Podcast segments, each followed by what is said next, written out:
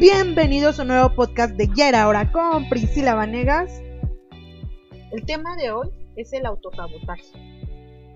Yo no sé ustedes, pero yo he escuchado mucho de tema.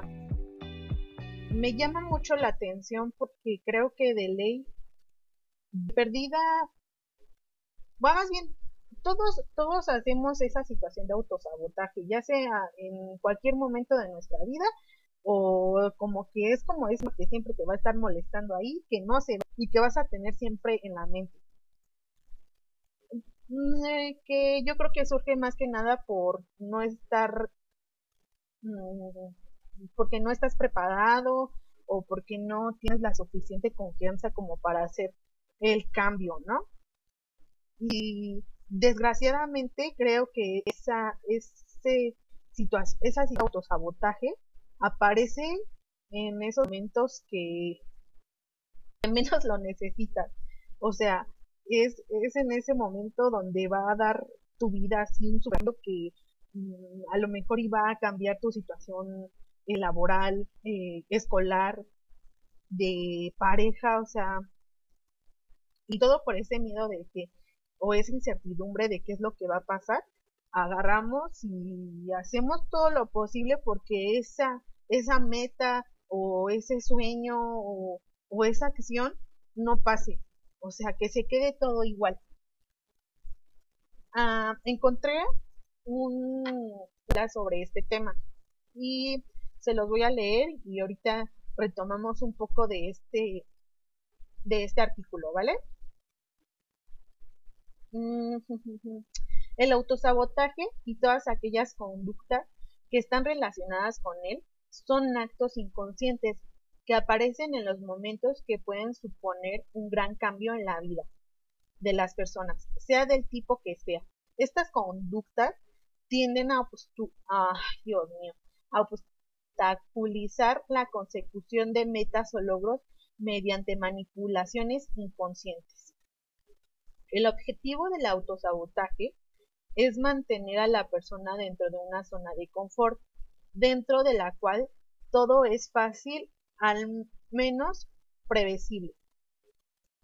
Es también un tipo de mecanismo de defensa inconsciente a través de la cual la persona intenta evitar posibles sufrimientos futuros o situaciones de estrés o situaciones desconocidas.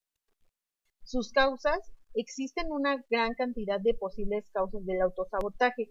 Teniendo en cuenta estas causas, será más fácil para la persona poder evitarlas y así conseguir más fácilmente aquello que se proponga. Estas causas pueden ser tener problemas para priorizar los objetivos, falta de autocontrol, falta de motivación o altas presiones durante la infancia. No saber realmente qué es lo que se quiere conseguir, baja autoestima, falta de seguridad en uno mismo, creencias, limitación o limitaciones de que la persona no merece el propio éxito, objetivos impuestos por terceros, temor al fracaso, temor al cambio y salir de la zona de confort, conflictos internos y temor a no estar a la altura de las expectativas de los otros. Bueno, creo que las que quiero recalcar más, creo que serían mm, falta de motivación y temor a no estar a la altura de las expectativas de otros. Luego creo que más de lo que nos hace, lo que nos afecta más es el no tener, no, no alcanzar las expectativas de, de los demás y no como que satisfacer la de nosotros o nuestras necesidades que tenemos en cuestiones sentimentales y físicas, o sea, como que descuidamos un poquito nuestro yo para satisfacer a los demás. Creo que eso es muy importante. Si ya te diste cuenta que la estás cagando por una de esas partes, creo que es importante pues tomar acción y, ahora sí que hacerte de oídos sordos y, y pensar analizarte y ver qué es lo que quieres.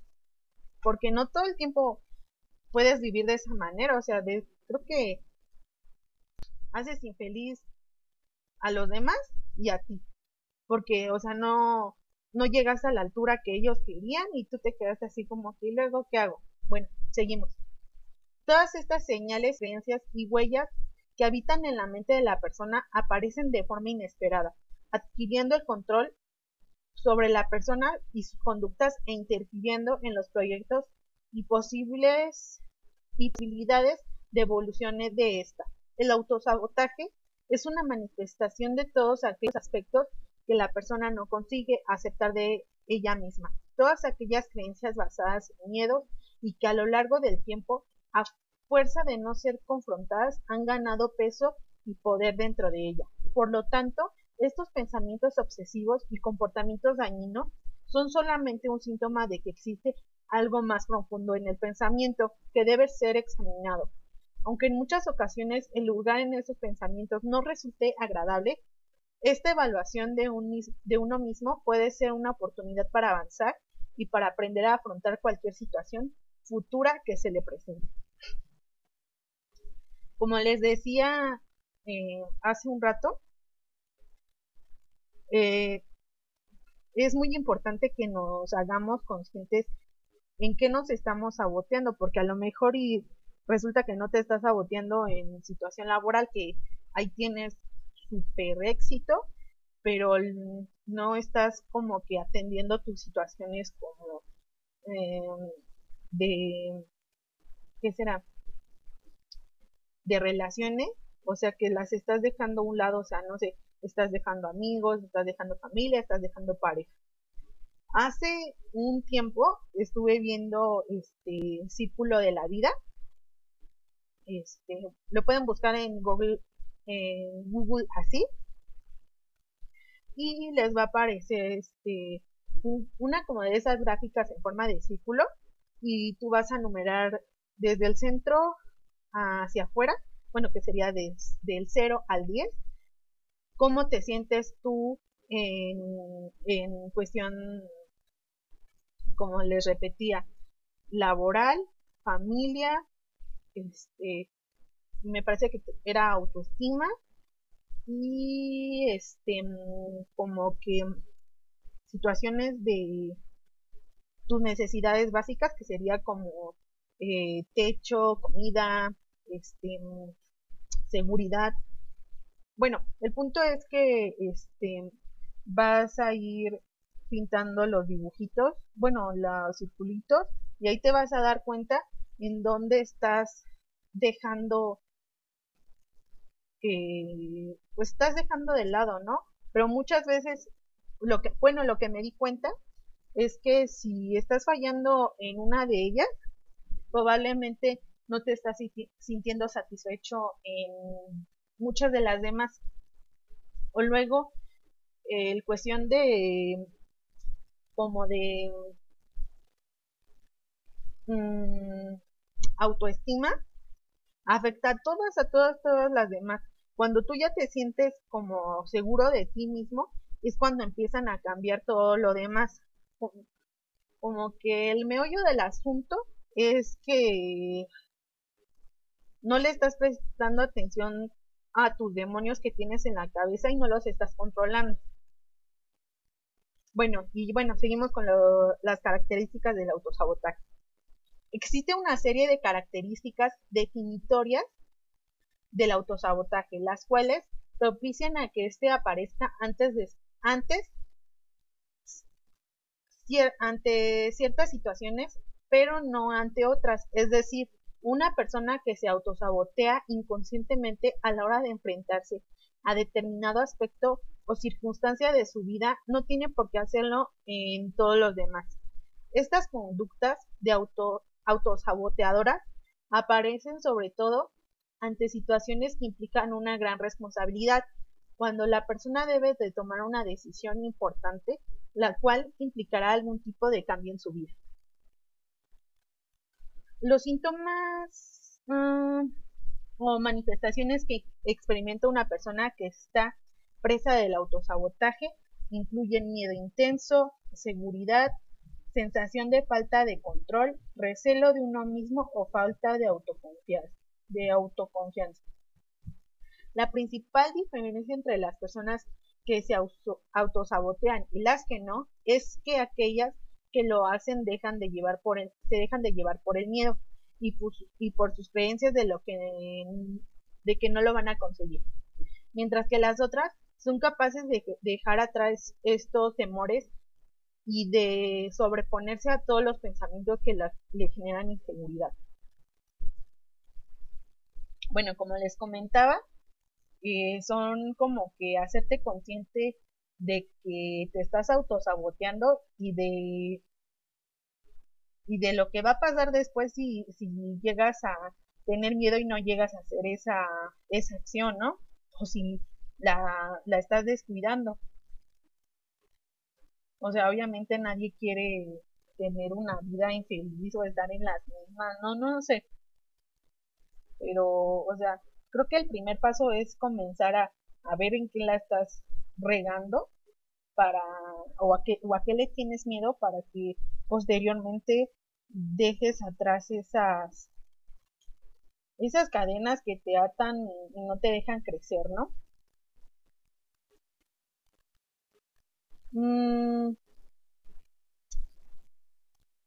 Y lo más importante a la hora de enfrentarse a cualquier tipo de eventualidad o transformación no es esquivar o rehuir a este miedo, sino ser consciente de que él y actuar de manera consecuente, sin dejar que este te invadan la mente. Cuando la persona toma conciencia conciencia tanto de sus miedos como de sus propias creencias, en muchos casos irracionales es mucho más sencillo elegir las decisiones más acertadas y evitar llevar a cabo acciones saboteadoras que tengan u obstruyan. Y um, dice excusas. Además de lo anterior, la persona que pueda llegar a encontrar un número de excusas que le, le justifique no enfrentarse a cualquier cambio o posible riesgo. Estas excusas pueden ser desde la falta de tiempo, de recursos económicos, la edad, etc. Bueno, creo que para esas situaciones, o sea, cada quien elige la, la excusa perfecta para no llegar a hacer las cosas, ¿no? Como, como escuchábamos, o sea, tanto la edad como eh, incluso hasta el género, ¿no? Que de todos modos, o sea, bueno, sí somos una situación como de, de este, fulanito no puede entrar aquí porque pues es mujer o es hombre, pero este pues creo que sí somos muy creativos para inventarnos excusas y no seguir como que esa situación de superarla. A mí me gustaría que, que tú te autoanalizaras y vieras en qué situación la estás regando y este y como que empezar a quitar eso, esos miedos y el no y el no puedo. O ver el si es más bien el no quiero. Entonces no sé tú este espero que te haya servido este este episodio. La verdad es que es, es, me gustan mucho porque no es una situación que yo diga, ah, bueno, este, este, tú re, auto, auto juzgate, porque yo ya la había, es más una situación que yo ya lo había hecho antes y no sé, eh, quiero que de cierta manera esto te sirva como ya lo había dicho en, en otros episodios, quiero una situación que que este podcast te sirva para tu vida y que de cierta manera te cambie un, un poquito la perspectiva de que sí se puede y, que no hay excusa para, para echarse a llorar o, dejar tus sueños a un lado. Entonces, eh, nos vemos en el siguiente episodio. Chao.